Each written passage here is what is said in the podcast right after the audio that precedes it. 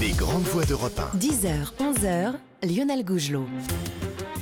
Bonjour à toutes, bonjour à tous et bienvenue dans Les Grandes Voix que je salue tout de suite. Bonjour Catherine Ney, bonjour Michel Cotta, bonjour Gérard Carrérou et bonjour Charles Villeneuve. Bienvenue, merci d'être avec nous encore euh, ce matin Les Grandes Voix au programme de cette émission. Une année de guerre en Ukraine, un an après euh, l'agression russe. Nous allons euh, balayer avec vous Les Grandes Voix d'Europe 1 les enjeux de ce conflit, ses enseignements sur ce qui a, sur ce qu'il a changé dans l'ordre politique mondial. Alors j'aurai plusieurs questions pour vous. D'abord, cette guerre est-elle devenue un conflit de civilisation dans l'esprit notamment de, Vladimir Poutine? Qu'en est-il réellement euh, des rapports de force sur le terrain, des risques d'escalade également? Autre question, les sanctions économiques ont-elles eu euh, les effets euh, escomptés? Et puis, dernière interrogation, peut-on se risquer à déterminer combien de temps cette guerre va-t-elle encore durer? Y a-t-il réellement les grandes voies des perspectives de, de paix? Voilà, vous avez le programme, il est chargé. Le débat des grandes voies, c'est parti. On va remonter euh, un an en arrière, les grandes voies, au petit matin du 24 février 2022. Les premiers missiles russes qui éclairent la nuit ukrainienne et ce discours de Vladimir Poutine qui annonce une opération spéciale pour dénazifier l'Ukraine. Où en est-on? Un an après cette euh, opération spéciale Cette guerre ne s'est-elle pas transformée finalement en conflit de, civilisation de Poutine contre l'Occident? Euh, Charles Villeneuve, quelle est votre analyse un an après? Euh, avec le recul, on sait maintenant que Poutine s'était inscrit très tôt dans une mmh. rationalité de temps de guerre, qu'il assimilait au début à une guerre éclair qui emporterait tout sur son passage. C'est ce qu'impliquait la terminaison euh, opération, spéciale. spéciale. Et pour la réussir, depuis la fin de l'année 2021, il avait à rassembler aux frontières de l'Ukraine un corps de bataille de 130 000 hommes, avec une dominante de commandos parachutistes héliportés, avec pour objectif prendre Kiev très rapidement, la capitale, neutraliser l'état-major politique, Zelensky, et militaire, et son commandant en chef, euh, le général Zaljouni. Et ça, ça a été un échec C'était un échec parce qu'en réalité, les Ukrainiens attendaient l'ouragan russe depuis trois mois déjà, informés, documentés avec beaucoup de précision par les Américains, mmh qui depuis 2014, il faut toujours le rappeler, formaient avec les Anglais et les Canadiens le corps des sous-officiers et des officiers ukrainiens pour les initier aux nouvelles armes de quatrième génération, voire de cinquième génération, qui ont provoqué l'hécatombe de la première vague d'assaut sur Kiev. Hmm. Et plus tard, et ça c'est assez important, la troisième phase de combat, la contre-offensive ukrainienne, euh, qui, début septembre 2022, a en presque cinq jours euh, récupérer quasiment l'équivalent de ce que Moscou a mis cinq mois à conquérir. Hmm. Et le premier bilan qu'on peut tirer déjà à ce stade de la guerre, c'est qu'elle s'est déroulée en rien comme l'espérait et l'avait prévu l'état-major de Poutine. Donc, euh, Catherine Ney, Vladimir Poutine s'est trompé? Ben, c'est-à-dire qu'à 6 heures du matin, le 24 février, euh, dans sa déclaration surprise, sauf pour les Ukrainiens, d'après ce que dit Charles, il dit J'ai pris la décision d'une opération militaire de dénazification de mmh l'Ukraine et la réponse conduira à des conséquences que vous n'aurez jamais connues. C'est-à-dire qu'il avertissait déjà ceux qui pourraient soutenir les Ukrainiens qu'il pourrait y avoir des rétorsions nucléaires. Mmh. Mais moi, je crois que ce jour-là, il s'est passé un point de bascule colossal. Parce que ce jour-là, on changeait de monde. C'est la Russie voulait imposer par la force l'invasion d'un pays libre reconnu par la communauté internationale. C'était un monde de rapports de force et on a basculé. C'était l'invasion contre la liberté. Voilà. Gérard Carrérou, euh, ça s'est transformé en, guerre de civilisation finalement euh, au, fil des mois cette, cette opération spéciale dans l'esprit de Vladimir Poutine en tout cas. En tout cas dans l'esprit de Poutine peut-être, mais ce que je voudrais euh, souligner c'est qu'en un an effectivement, la guerre a changé de nature. On est parti d'une guerre, je dirais malheureusement classique, d'agression. Un pays essaye, par la force, d'en conquérir un autre. La Russie, d'un côté, mmh. essaye de conquérir. Quelles que soient les justifications, c'est mmh. toujours le même ah schéma. J'essaye de conquérir le pays d'à côté. Mmh. Ça, c'était le point de départ. Un an après, est-ce que c'est toujours ça? Évidemment, non on est passé à une guerre que je qualifierais de multiple, de peut-être de semi-mondiale. dans la mesure où on a maintenant plus de 40 pays qui sont véritablement impliqués. J'ai pas dit belligérant, j'ai Hum, pas dit, impliqué, j'ai dit simplement Hum. concerné, mais concer- plus que concerné. Oui. Quand on envoie des armes, des armes lourdes, on est Hum. concerné. Donc, mais le risque, et donc je reviens à votre question, est-ce qu'on va franchir l'étape d'aller jusqu'à quelque chose de complètement différent, c'est-à-dire jusqu'à la guerre de civilisation, avec d'un côté la- le grand empire russe de M. Poutine et de l'autre côté une sorte d'empire américain avec ses alliés, Mhm. je ne le souhaite pas et je dirais comme l'ancien ministre des Affaires étrangères français Hubert Védrine, si nous faisons de cette guerre une guerre de civilisation, elle ne s'arrêtera S'arrêtera pas. jamais. Euh, Michel Alors, Cotta. euh, Je crois que euh, Gérard a raison. Il n'empêche que c'est le langage de Poutine aussi qui a changé. Euh, le langage de Poutine, au début, euh, le 24 février, c'est euh, euh, sont des nazis, On on va n'a qu'à les- les, sach- les- les chasser c'est Hmm. facile. Et puis progressivement, on s'est aperçu quand même à la montée de, de ce, de ce, enfin, ce déluge d'injures sur euh, l'Occident et euh, on est tous des dégénérés et euh, c'est le pays sans religion, euh, voir le, le poids de la religion en Russie. Alors, on est donc des pays sans religion, on est dans des pays sans genre. Euh, bon, moi, je trouve que surtout ce dia- ce, ces diatribes-là ont complètement changé par rapport à ce qu'on attendait au début. Au début, c'était bon, l'Ukraine fait partie de la Russie, il faut la reprendre. Bon. Mais là, c'est vraiment contre-occidental, contre le monde occidental. D'où- effectivement la Et notion de contre guerre de- l'Europe, je dirais de- presque, pardon, Oui. plus contre l'Europe, parce qu'il décrit plutôt l'univers de l'Europe, Mhm. euh, qu'il ne décrit euh, euh, le monde. Ouais. euh, D'où justement cet aspect, encore une fois, j'y reviens, pardonnez-moi, Charles Villeneuve, de, de- de guerre de civilisation dans, dans- Ah dans ben l'esprit oui. de Vladimir Poutine. non, parce mais que, parce euh, que la Russie, c'est le choc des civilisations, même d'une certaine façon. la Russie s'est toujours sentie comme une civilisation à part entière. Euh, Il n'y a qu'à voir les livres, il y a même qu'à lire même Tolstoï, Guerre et paix, etc. Le Grand Empire de Catherine II, de Pierre le Grand, etc. Toujours. Bon, il se définit par opposition. La Russie, confusément, ne veut pas être occidentale. La Russie considère l'Ukraine comme une terre historiquement russe et ne peut pas accepter sa bascule vers l'Europe et donc vers l'ennemi. Et c'est à partir de là que euh, je pense que Poutine, tant qu'il sera là, avec son état-major, parce que je ne pense pas qu'il soit seul, Mhm. il n'est pas isolé, Poutine, et bien Poutine ne lâchera jamais rien. Gérard Carrero. La guerre. court. je- écoutez, je préférerais qu'on en parle après la pub parce que je vois que vous avez, vous avez une pub à faire. Vous connaissez parfaitement le mécanisme de la radio, mon Oui, cher hein, Gérard Je connais bien cette maison. ouais. Effectivement, on va marquer une première pause. On se retrouve dans un instant les, les grandes voix pour euh, évoquer donc euh, ce premier anniversaire, triste anniversaire évidemment de la guerre déclenchée en Ukraine par euh, la Russie. A tout de suite, il est euh, 10h15 sur Europe 1.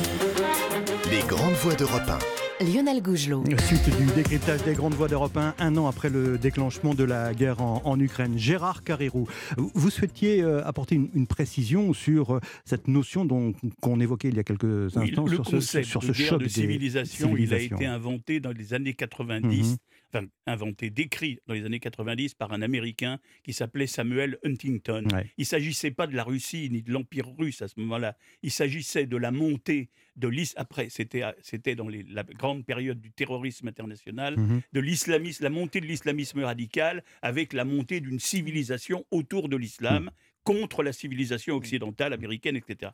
Aujourd'hui, si je dis qu'il faut tout faire pour éviter, c'est qu'on sent bien ce que souhaite Poutine. Vous l'avez esquissé tout à l'heure.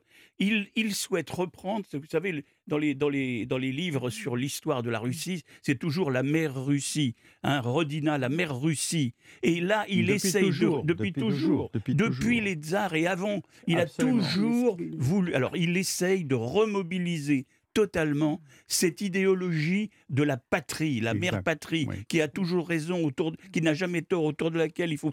Et si on le laisse, effectivement, je veux dire, si on essaye de. Il, il souligne l'Occident décadent. Hum, Il nous traite de décadents avec les homosexuels, Les machin, la pédophilie en Occident, tout ce qu'on veut. Si on le laisse aller dans cette voie, c'est-à-dire si on fait, si on essaye de démontrer que nous, au contraire, notre Hmm. civilisation est meilleure, c'est une guerre sans fin. C'est Et une il- impasse. Et, et il va éventuellement pouvoir mobiliser les autres grands, éventuellement, je pense à- bien sûr à la Chine, mais même peut-être à l'Inde, si on il le laisse sera- aller sur cette voie de la Et il ne sera pas si isolé contre que ça. l'Occident, parce que Oui. l'Occident a beaucoup d'ennemis. Catherine Ney. Oui, parce que ce- sur la, la- la- le culturel, ça, euh, euh, le président Poutine, dans son discours, euh, pour lui, l'Occident, c'est vraiment un virus euh, dangereux, plus dangereux que le Covid. Mm. Et là, euh, c'était très intéressant dans son grand discours, car maintenant, il cite les Saintes Écritures, il présente la Russie comme une civilisation distincte, et voilà, il dit regardez ce que les Occidentaux font à leur propre peuple. Il s'agit de la destruction de la famille, de l'identité culturelle et nationale, de la perversion et de l'abus des enfants, y compris la pédophilie, toutes choses qui sont déclarées normales dans mm, leur mm. vie ils obligent des prêtres à bénir les mariages entre personnes de, même sexe. Bon, eh bien, ce discours-là, cette, euh, cette ligne pour ou contre la culture LGBT, c'est quelque chose qui divise le monde hmm. et qui est compris en Afrique, qui est compris dans plein de pays. Et il y a beaucoup de pays qui adhèrent à ce credo anti-LGBT. Alors, au-delà des pays à l'international qui adhèrent, est-ce que ça, peut fonctionner également euh, en Russie, auprès de l'opinion euh, russe, euh, Michel Cotta? Écoutez, après tout, on passe son temps à se dire oui, mais il y a quelques intellectuels qui se révoltent, etc. Ouais. C'est pas vrai. L'ensemble de la population, quand on, quand on connaît un peu des Russes qui sont restés ou à Saint-Pétersbourg ou à Moscou, euh, en dehors, ils disent qu'en dehors des téléphones qui valent très très cher, mmh tout le reste, ça se passe très bien. Euh, parce qu'il a les moyens, euh, effectivement, il n'est pas tenu par, par l'Europe et, mmh il peut très bien faire fabriquer la, la, planche à billets comme mmh. il le fait. On reviendra dans un instant sur les conséquences économiques. Non, mais ce, que, je veux dire, c'est que les Russes en gros, quand même, il ne faut pas se faire d'illusions. D'abord, il y a toujours eu, si on parle d'histoire russe et si on parle de Tolstoï, on s'aperçoit qu'il y a toujours eu un fond de population russe indifférent qui attendait. Euh, qui attendait, qui, souffrait en silence, euh, euh, qui était dans les campagnes, par exemple, où franchement il se pose pas de questions. Bon. Bah Donc cette espèce de cohérence un peu vague est derrière Poutine. Alors euh, là, il faudra en tenir compte. Mais moi, je trouve que le deuxième aspect, pardon, le deuxième aspect, c'est un bouleversement complet, mais on y reviendra, complet de l'ordre mondial. On est en train, on est en train, l'Europe est en train de, de perdre euh, euh, ce qu'elle avait et de perdre avec l'Amérique, sans doute, son identité. Charles Villeneuve, sur le front, sur le terrain, le, rapport de force, comment s'établit-il un an après euh, le déclenchement de, cette guerre? On a parlé de territoires conquis, de territoires repris par euh, les forces euh, ukrainiennes. où en est-on maintenant concrètement? La Russie occupe toujours 16% hein, du territoire ukrainien. Oui, un, cinquième hmm. à peu près. Mais on en est, si vous voulez, c'est à la cinquième phase de combat qui est le qui peut, si vous voulez, se résumer par une tactique du grignotage progressif. Hmm. Indéniablement, il faut jamais oublier que euh, les Russes euh, ont le tropisme de la horde. Euh, les Russes ont, ont, un, ont, un, si vous voulez, une stratégie qui a toujours été la même. Eux, d'abord, ne calculent pas les pertes sur le plan humain. C'est pas du tout comme dans le cadre d'une opération occidentale avant que les Occidentaux, les Américains, que ce soit les Français, les Européens, lancent une opération militaire, on calcule les dégâts humains. Les risques de perte. Il suffit de se rappeler ce qu'était euh, Stalingrad, une boucherie totale, aussi bien du côté russe que du côté allemand, mais hum. surtout du côté russe.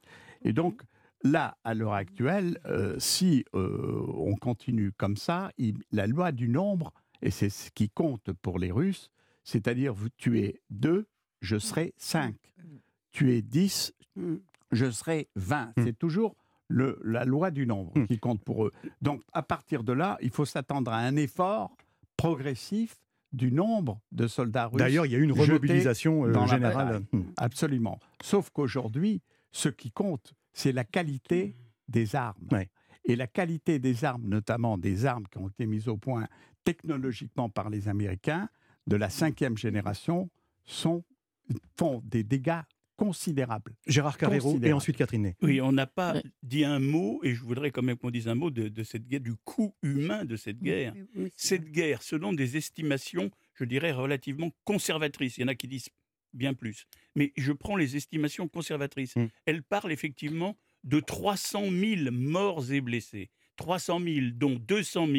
Voilà, des deux côtés. non, oui, au total 300 000, peut-être 400 000 selon mhm, certaines mhm. autres estimations, dont le double en gros, le double dans les, dans les rangs russes que dans les rangs ukrainiens. C'est considérable. Et ça m'amène toujours à cette notion, ne nous réjouissons pas, comme on, a toujours tendance à le faire, quand on voit qu'à l'ONU, il y a 100, enfin réjouissons-nous si on veut, quand il y a 140 pays ou 141 pays qui votent avec la résolution condamnant la Russie, mhm. n'oublions pas que les pays qui n'ont pas voté, qui sont qu'une cinquantaine, qui n'ont pas voté ou qui sont abstenus, représentent plus de la moitié de la population de la planète. Ça veut dire qu'attention, le rapport de force n'est pas forcément du côté des Occidentaux. Les Occidentaux, c'est l'Amérique et l'Europe. Hein, Catherine. Oui, mais enfin moi, ce qui m'a intéressé dans le discours fleuve du président Poutine, c'est que contrairement à d'autres interventions, il disait, dans le fond, nos plans avancent, on est content, euh, tout se passe bien. Mmh. Là, il a dit deux choses. Il a dit, ce sont ceux qui ont déclenché la guerre,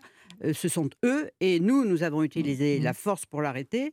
Et en plus de ça, il est impossible qu'il ne soit pas conscient qu'il est impossible de battre la Russie. Il dit juste ça pour rassurer son opinion mais on voit bien qu'il ne dit rien d'autre. Et euh, là, quand tu parles des... Et on voit bien qu'à Barkmout, d'ailleurs, euh, où ils avancent, mais dans kilomètres, dans l'est de l'Ukraine, où ils avancent, qui est le lieu presque symbole de la victoire au nom de la Russie, où ils avancent 100 mètres par 100 mètres. 100 mètres où ils avancent, c'est 2000 personnes hmm. qui sont tuées. Et là où il prend en compte, Poutine, dans son discours, qu'il doit y avoir beaucoup de morts et que les familles vont s'en rendre compte, c'est qu'il promet déjà qu'il y aura un par chaque famille, un conseiller social qui s'occupera d'eux, qui leur donnera de l'argent, qui va les rassurer, tout ça.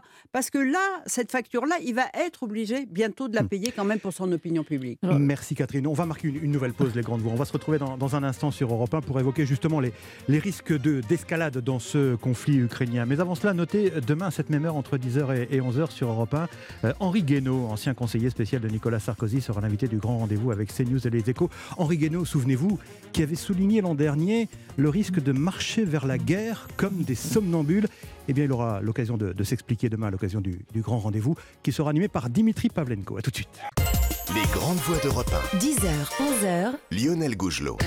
10h29 sur Europe 1, suite du débat des grandes voix sur euh, Europe 1. Dans son message du premier anniversaire de cette guerre en, Ukraine, Volodymyr Zelensky, le président ukrainien, a réaffirmé la détermination de l'Ukraine à remporter la victoire cette année même contre la Russie, tandis que l'ex-président et numéro 2 du Conseil de sécurité russe, Dimitri Medvedev, assurait lui que la Russie était prête à envahir le pays jusqu'aux frontières de la Pologne. Euh, Michel Cotta, cette escalade verbale, euh, elle fait craindre forcément une escalade militaire qu'on évoquait à l'instant L'escalade verbale, c'est évident qu'elle mmh. existe. Mais ce qui est encore plus évident, c'est quand même maintenant l'intervention des grands pays mmh. dans, ce petit, dans ce petit conflit. Parce qu'après tout, à l'origine, l'Ukraine est un, petit conflit. Ça aurait pu rester un, conflit interne. Alors, quand vous avez à la fois, mmh. quand vous avez à la fois le président des États-Unis, qui ne se déplace euh, guère, euh, qui arrive en Pologne, et puis qui arrive à Kiev. C'est l'image forte de cette déjà, semaine. C'est l'image forte de, cette semaine. Euh, on ne peut pas ne pas se dire que le président intervient, hmm. que l'Amérique intervient. Elle n'intervient pas seulement par les armes, elle intervient aussi par les idées, par la, par la direction des opérations, etc. Et puis de l'autre côté, quand vous voyez que le président chinois sort un plan euh, un plan un peu, il faut dire, un peu bâclé, hein, mmh. dire, un pays qui ne rentre pas vraiment dans le détail. Mais là aussi, on se dit que la Chine est intervenue. Donc on est déjà dans une guerre mondiale. On est déjà dans une guerre mondiale. On ne sait pas comment elle, se traduit, pas seulement par les armes peut-être, mais diplomatiquement, on est déjà dans une guerre mondiale. Et il faut, moi, c'est ça qui me fait peur, parce que je ne vois pas comment une crise mondiale peut, se terminer par une défaite de la Russie. D'autant, Gérard Carrérou, que depuis des semaines, Zelensky réclame de nouveaux moyens aux Occidentaux, notamment des avions de combat. Euh, pour l'instant, la réponse des Alliés est plutôt timide, hein, notamment euh, américaine. Alors Zelensky est dans son rôle parfait. N'importe quel dirigeant ukrainien à sa place aujourd'hui, en pleine guerre, au milieu de la guerre, demanderait des armes et des armes et encore des armes. La, chance, je dirais, et je, rectifie un peu mhm. des propos que j'ai tenus moi-même à son égard, la, chance que nous avons, je parle de l'Occident actuellement, c'est d'avoir euh, Joe Biden comme président des États-Unis. Ça ne durera pas encore très longtemps, parce, à moins qu'il ne soit réélu dans un an, mmh. parce qu'il il, ne sera plus président dans un an. Si un républicain le remplace, ça ne sera pas le même. Ça ne sera pas forcément le même discours. Mais Biden, qui est un vieux, comme on dit, un vieux guerrier de la guerre froide, mmh. l'ancienne guerre froide, celle mmh. qu'opposait l'Amérique à la Russie pendant 50 ans, il était sénateur pendant 30 ans, pendant toutes ces années. Biden a fixé, lui, la ligne rouge absolue jusqu'à présent lui-même s'y est conformé. Et cette ligne rouge absolue, mmh. c'est la guerre, il faut absolument qu'elle ne déborde pas de la frontière de l'Ukraine. Ça veut dire tout faire pour éventuellement regagner du terrain, aider à regagner du terrain de l'Ukraine, mais jamais la moindre incursion. Parce que c'est là qu'on, si on franchissait un jour mmh. cette ligne rouge, c'est là que tout, tout est possible, y compris la, guerre mondiale. Mmh. Parce que, bien évidemment, s'il y a un avion à un moment ou à un autre amenait, effectivement des troupes américaines, pas des, même pas des troupes, un, pilote qui bombarderait simplement donnerait un prétexte à Poutine pour utiliser des armes atomiques. pas des avions, je suppose. Et c'est pour ça que Biden est un sage. Catherine. Oui, c'est un sage, mais alors euh, je trouve qu'il est euh, ressuscité parce qu'on disait Sleepy Joe. non, mais c'est quand même un homme qui est arrivé en Pologne, qui a fait 20 euh, heures de train, 10 heures pour aller à Kiev, 10 heures pour revenir. C'est quand même quelque chose qui est. Ceux qui y sont allés disent que c'est quand même assez fatigant.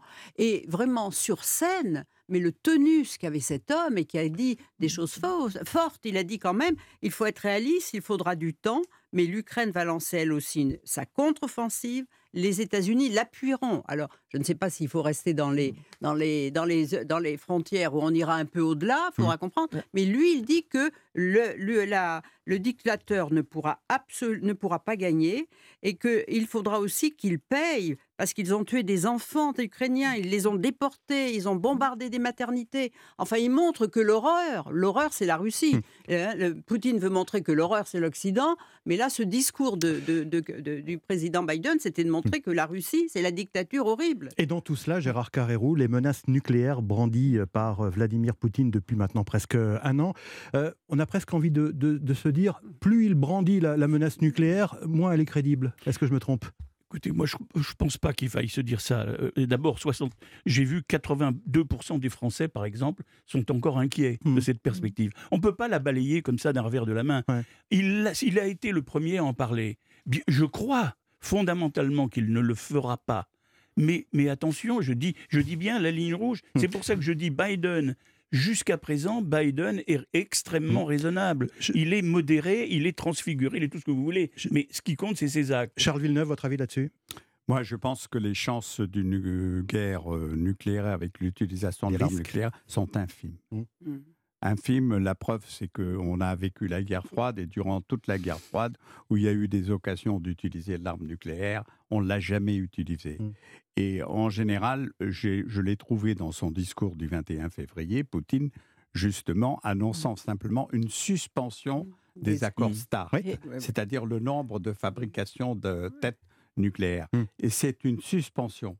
Et, là, pour l'instant, il n'a pas brandi la menace nucléaire. Il a simplement dit qu'il répondrait si les autres commençaient. C'est-à-dire qu'il ne sera pas le premier, donc ça veut dire qu'il ne commencera pas. Le plus probable aujourd'hui est que la guerre va durer indéniablement, de manière conventionnelle, mais mmh. elle va durer. Elle en est peut-être même qu'à ses débuts.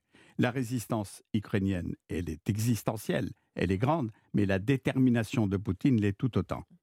Déjà en 2013, il euh, faut se souvenir que Poutine mmh. déclarait que la Russie et l'Ukraine formaient deux pays, un seul peuple encore un an de guerre au moins. C'est ce qui. Souvenez-vous du Vietnam.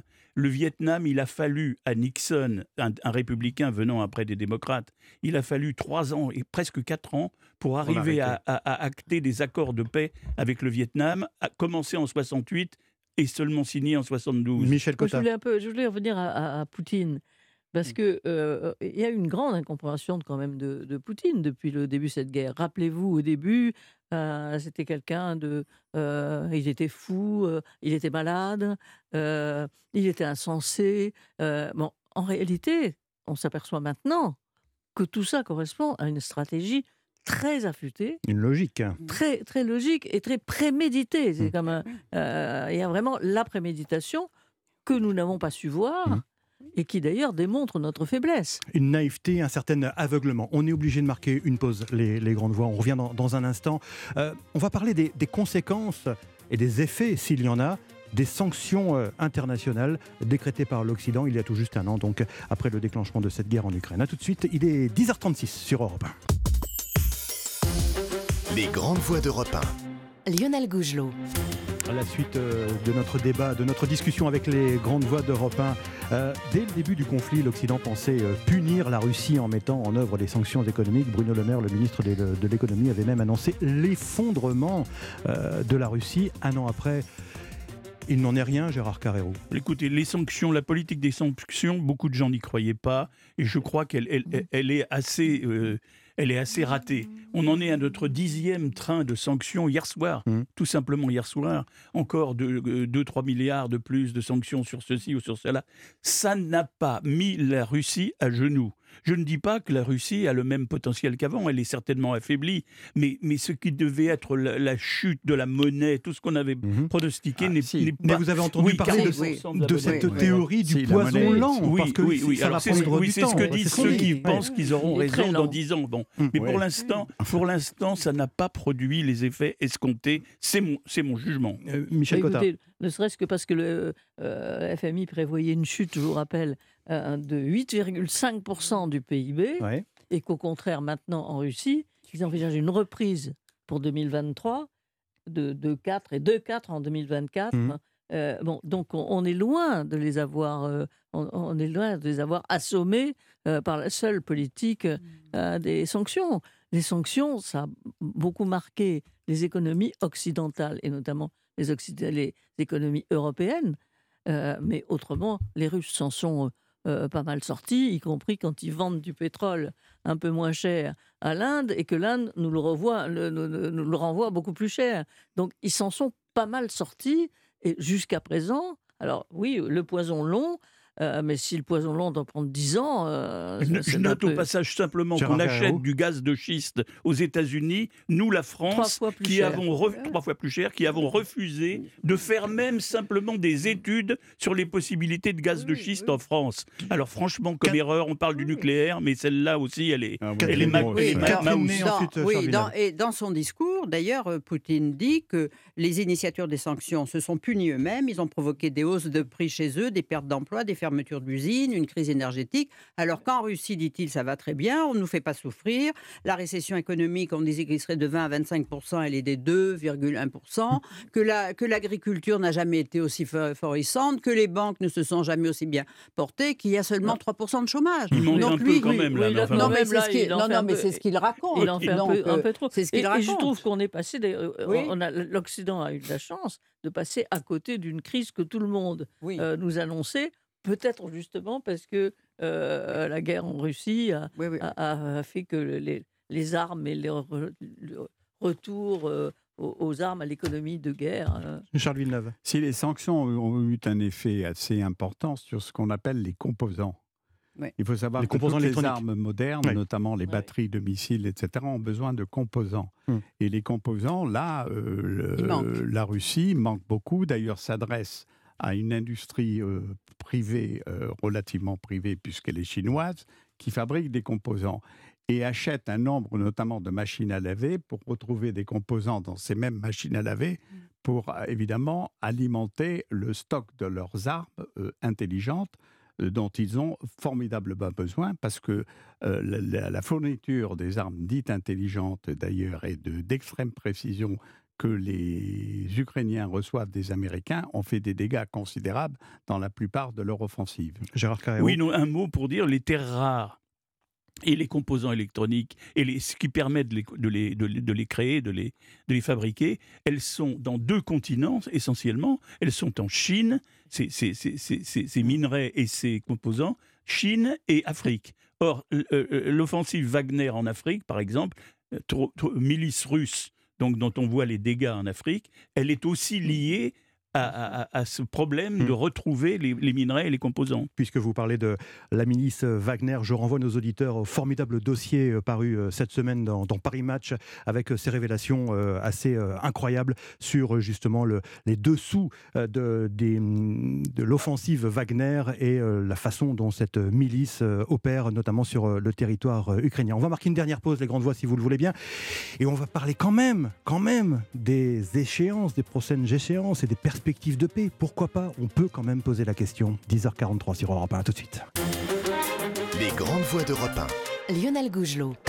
Dernière partie de notre discussion avec les grandes voix d'Europe 1 sur euh, cet anniversaire de la guerre euh, en Ukraine. Après un an de guerre, avec tout ce que cela suppose de, crimes, de dévastation, voire parfois de, barbarie qu'ont fait euh, Butcha, Mariupol ou, Kherson.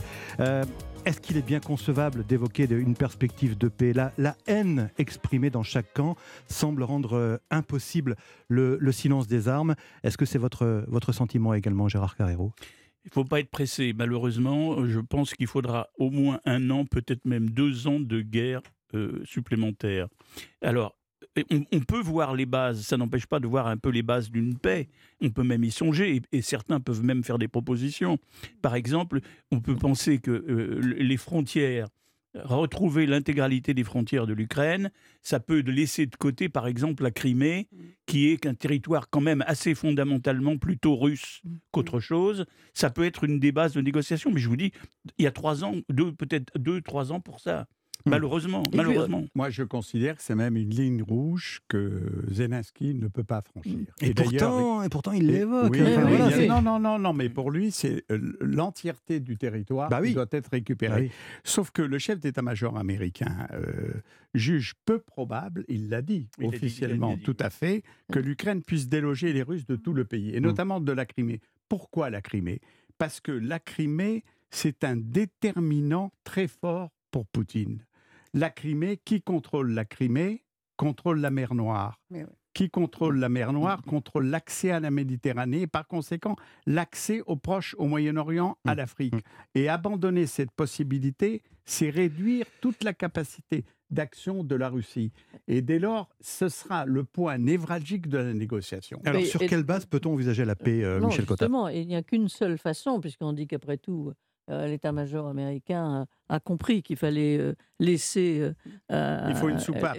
il faut une soupape. Bon, mais manifestement, ça, Zelensky n'en veut pas. Il le répète. Bon, il y aura à un moment donné. Mais lui, il est dans son rôle, Michel. oui, d'accord, il est dans son rôle. Mais enfin, il fixe aussi sa ligne rouge à lui. Et donc, à un moment donné, il y aura une divergence entre la ligne rouge fixée par les Américains et donc, vraisemblablement, les Américains sont maîtres du jeu. Voilà. Non, mais laisse-moi finir les, les, Américains sont les maîtres du jeu, c'est sûr. Absolument. Mais on risque d'avoir un, grand, une grande résistance de Zelensky et, d'une façon générale, des Ukrainiens là-dessus. Donc ça ne va pas être tellement commode à imposer à Zelensky. Euh, on est d'accord, les Américains sont les maîtres des jeux, du jeu et, peut-être les Chinois aussi. leur mot non, mais les Chinois peuvent aider les Américains à trouver une solution pour sortir justement de cette ah, impasse. avant de se battre avec eux. Il n'y aura pas de solution sur les Chinois, de toute hmm. façon.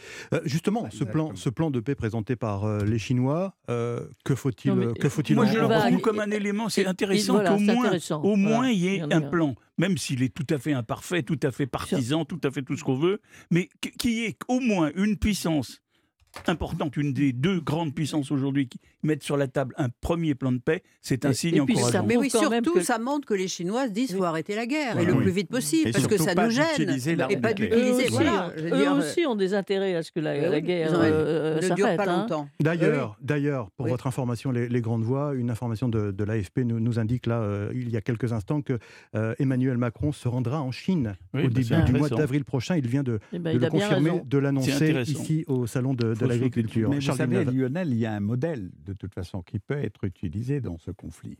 C'est le modèle de la Corée. La guerre de Corée. Il n'y a mhm. jamais eu d'accord de paix ni signé. Mais les deux lignes sont restées. Les deux lignes sont restées. Et depuis, c'est toujours de la même manière.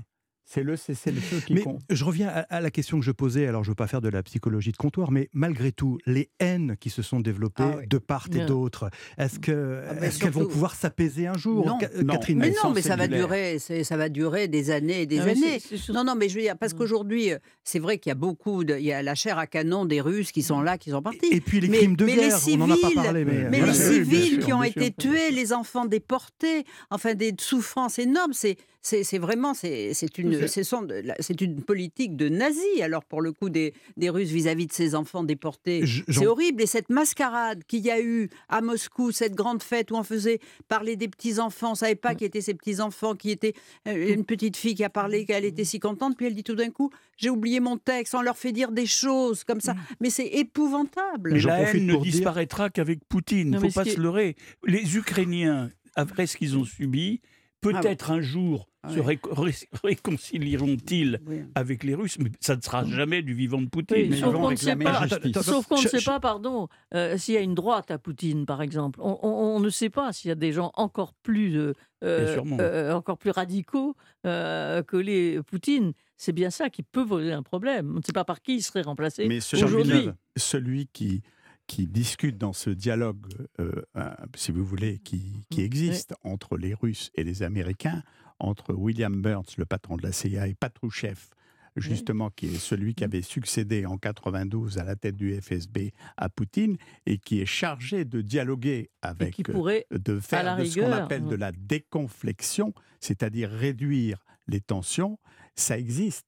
Il y a un canal par lequel discutent justement les Américains et les Russes au plus haut niveau. Patrouchev est un faucon, un archi-faucon. Mais euh, on en revient à ce qu'on disait au début, finalement. Euh, Poutine lancé dans, dans, dans, une croisade qui rend inenvisageable, en tout cas pour l'instant, à l'heure où l'on parle, une perspective de, paix, Catherine Ney? Ah mais non, mais pour lui, vous voyez, quand on entend euh, le, président Zelensky, lui, il parle d'une offensive pour aller vite. Hmm. Et Poutine, lui, c'est que ça durera longtemps. Donc c'est deux, deux stratégies avec des temporalités totalement divergentes. Et, quand même, euh, la temporalité donne raison à Poutine, parce que ça fait quand même... Euh, mais on est au milieu du guet, on est simplement au milieu du guet.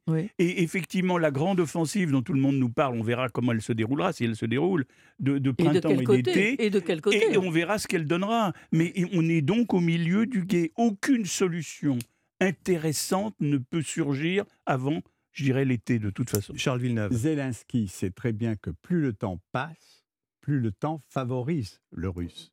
Le russe sait très bien que plus le temps passe, il a la profondeur stratégique. D'où la pression que Zelensky met sur les Occidentaux, évidemment. Oui. évidemment. Oui, mais plus le temps passe, plus les Ukrainiens sont Ukrainiens et détestent les Russes. Donc euh, l'idée que les Russes vont faire la loi en Ukraine, c'est quelque chose ah que moi je pense. Ah non, mais Catherine, tu as raison, c'est l'une des, défaites. C'est l'une des défaites du Russe. Là où il est vaincu, le russe, c'est qu'il a ressuscité quasiment l'OTAN. Mm. Il a ressuscité l'Union européenne. Et surtout, il, a, donné un sentiment national aux Ukrainiens. Et il a donné un sentiment national à tous les pays qui ont été les anciens pays de l'Est. Ben Parce qu'on s'aperçoit bien que oui, ça leur fait peur. vivre sous la voilà, Les Baltes les Polonais sont quand même mobilisés. Euh, oui, touche pas à mes frontières sera la loi de la planète pour les, les 20 ou 30 années qui viennent. Touche pas à mes frontières. C'est ou la frontière de Staline ou la frontière de hmm. Catherine II. Oui. C'est plus touche pas à mon pote, c'est touche pas à mes frontières. Nous sommes effectivement euh, au milieu du, guet de cette guerre euh, en Ukraine. Merci les, grandes voix. Avant de vous quitter et de retrouver Laurent Mariotte pour la table des, des bons vivants, je vous propose une petite respiration en musique, si vous le voulez bien, avec euh, Jean-Jacques Goldman. Jean-Jacques Goldman et son titre euh, Bonne idée, titre phare de son album euh, En passant. Il était paru en, en 1997.